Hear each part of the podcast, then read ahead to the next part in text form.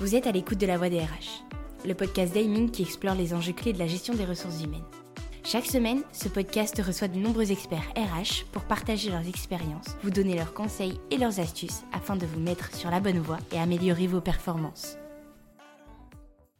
Bonjour à tous, je suis ravie de vous retrouver sur le podcast d'Aiming, La Voix des RH, pour poursuivre nos échanges sur la thématique sur les allègements de charges. On avait décrypté la semaine passée les dispositifs sur les aides à l'embauche. Je vous propose de poursuivre sur la voie des allègements avec une autre facette importante, la réduction générale des cotisations patronales, anciennement réduction Fillon. Alors pour tous ceux qui ne nous avaient pas suivis la semaine passée, je suis Christelle Deschlette, directrice de l'activité audit des charges sociales au sein des MIG. J'ai plus de 20 ans d'expérience dans ce secteur du conseil pour apporter aux entreprises un regard éclairé sur le calcul des charges sociales pour sécuriser et optimiser les processus. Comme dans le précédent podcast sur les aides à l'embauche, je suis de nouveau accompagnée de Mathieu Collonge. Je te laisse te présenter à nouveau pour ceux qui n'ont pas pu nous écouter euh, la semaine dernière. Bonjour Christelle, bonjour à tous. Donc euh, Mathieu, je travaille effectivement depuis plus de 10 ans chez Ming et euh, suis spécialisé sur l'optimisation des charges sociales pour nos clients qui ont des tailles et des secteurs d'activité très variés.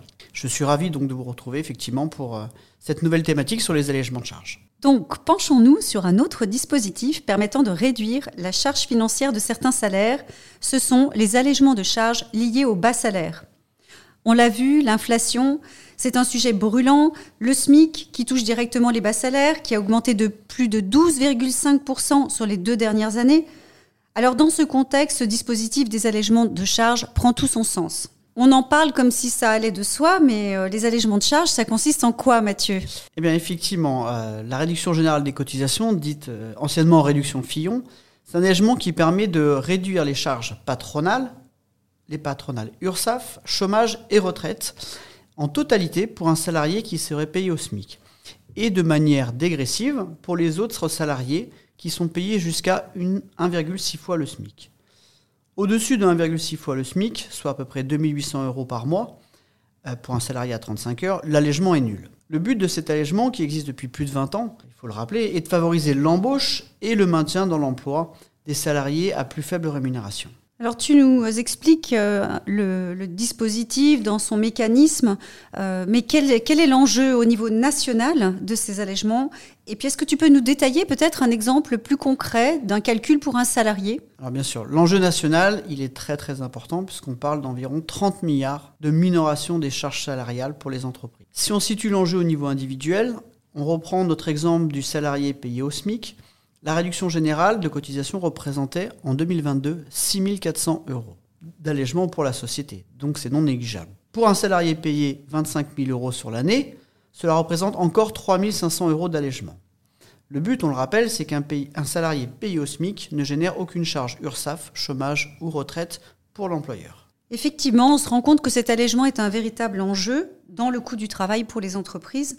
Ce qui serait intéressant, Mathieu, c'est qu'au travers des clients qui nous sollicitent, tu puisses euh, expliquer aux personnes qui nous écoutent, pourquoi euh, aujourd'hui ce dispositif n'est pas toujours maîtrisé en réalité? Le, principe général et les enjeux sont effectivement bien connus des entreprises. Euh, chaque mois, dans leur, déclaration, elles, elles, peuvent se rendre compte du montant qu'elles économisent.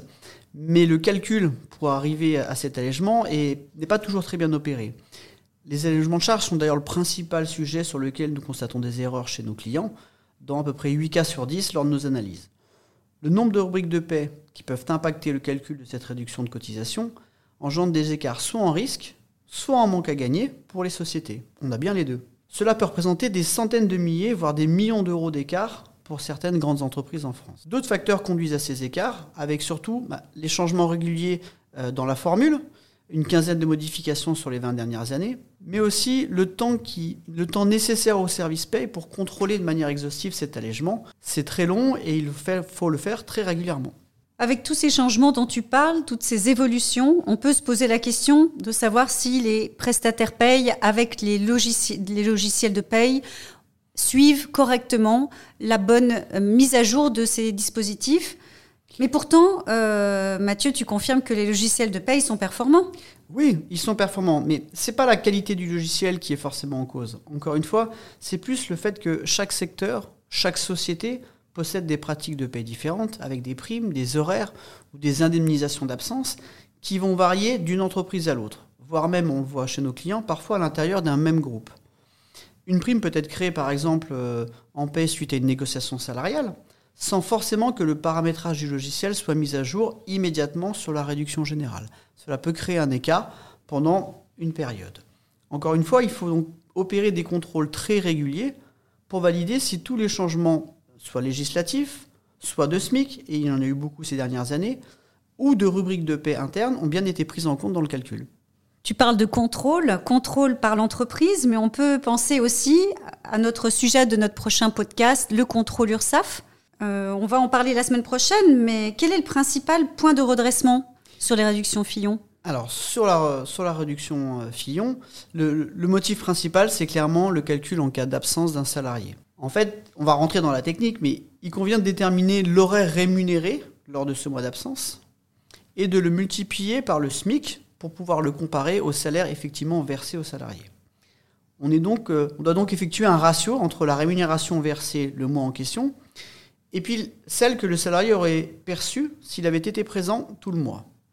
Ce ratio doit être effectué sur la base des seuls éléments qui sont concernés par le taux de l'absence. C'est-à-dire que quand on dit concerné par l'absence, on ne va pas prendre en compte dans notre ratio une prime exceptionnelle, un 13e mois, qui va tomber euh, le même mois de l'absence.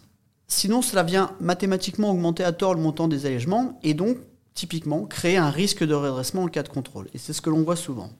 Si vous avez par exemple fusionné euh, absorber des sociétés, elles n'ont pas forcément toutes les mêmes primes dans leur taux de l'absence.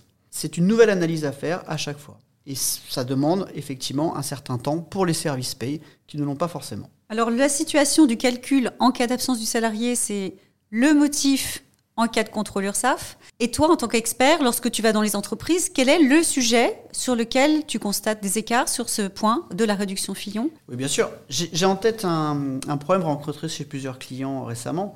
En fait, comme on l'a expliqué, depuis 2019 euh, et, l'intégration notamment des cotisations retraite dans le taux de l'allègement, eh bien, on rencontre des erreurs non pas dans le calcul global de la réduction générale, mais plus dans la répartition entre les déclarations URSAF et retraite. Encore une fois, le montant est bon, mais c'est euh, le mauvais organisme qui perçoit euh, les sommes. Nous sommes à l'heure de l'automatisation et de l'intelligence artificielle, mais nous rendons compte que bah, les spécificités et les évolutions de chaque paye nécessitent toujours des contrôles et des ajustements personnalisés. En synthèse, nous avons donc évoqué certains mécanismes à disposition des entreprises pour réduire le coût du travail au niveau des aides à l'embauche et de l'emploi des bas salaires.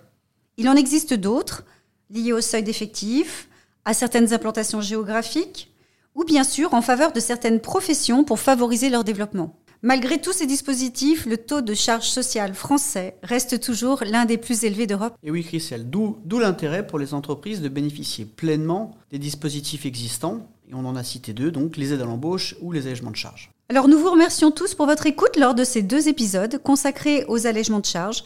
Nous nous retrouverons prochainement pour évoquer les contrôles URSAF, à la fois sur leur fonctionnement et sur les principaux motifs rencontrés. Nous vous partagerons quelques conseils pratiques pour mieux les appréhender. D'ici là, vous pouvez retrouver ces deux épisodes, comme l'ensemble de nos podcasts dédiés au RH, sur notre chaîne La Voix des RH, disponible sur Ocha et sur toutes les plateformes. Merci de nous avoir écoutés. Au revoir. Merci à tous, au revoir.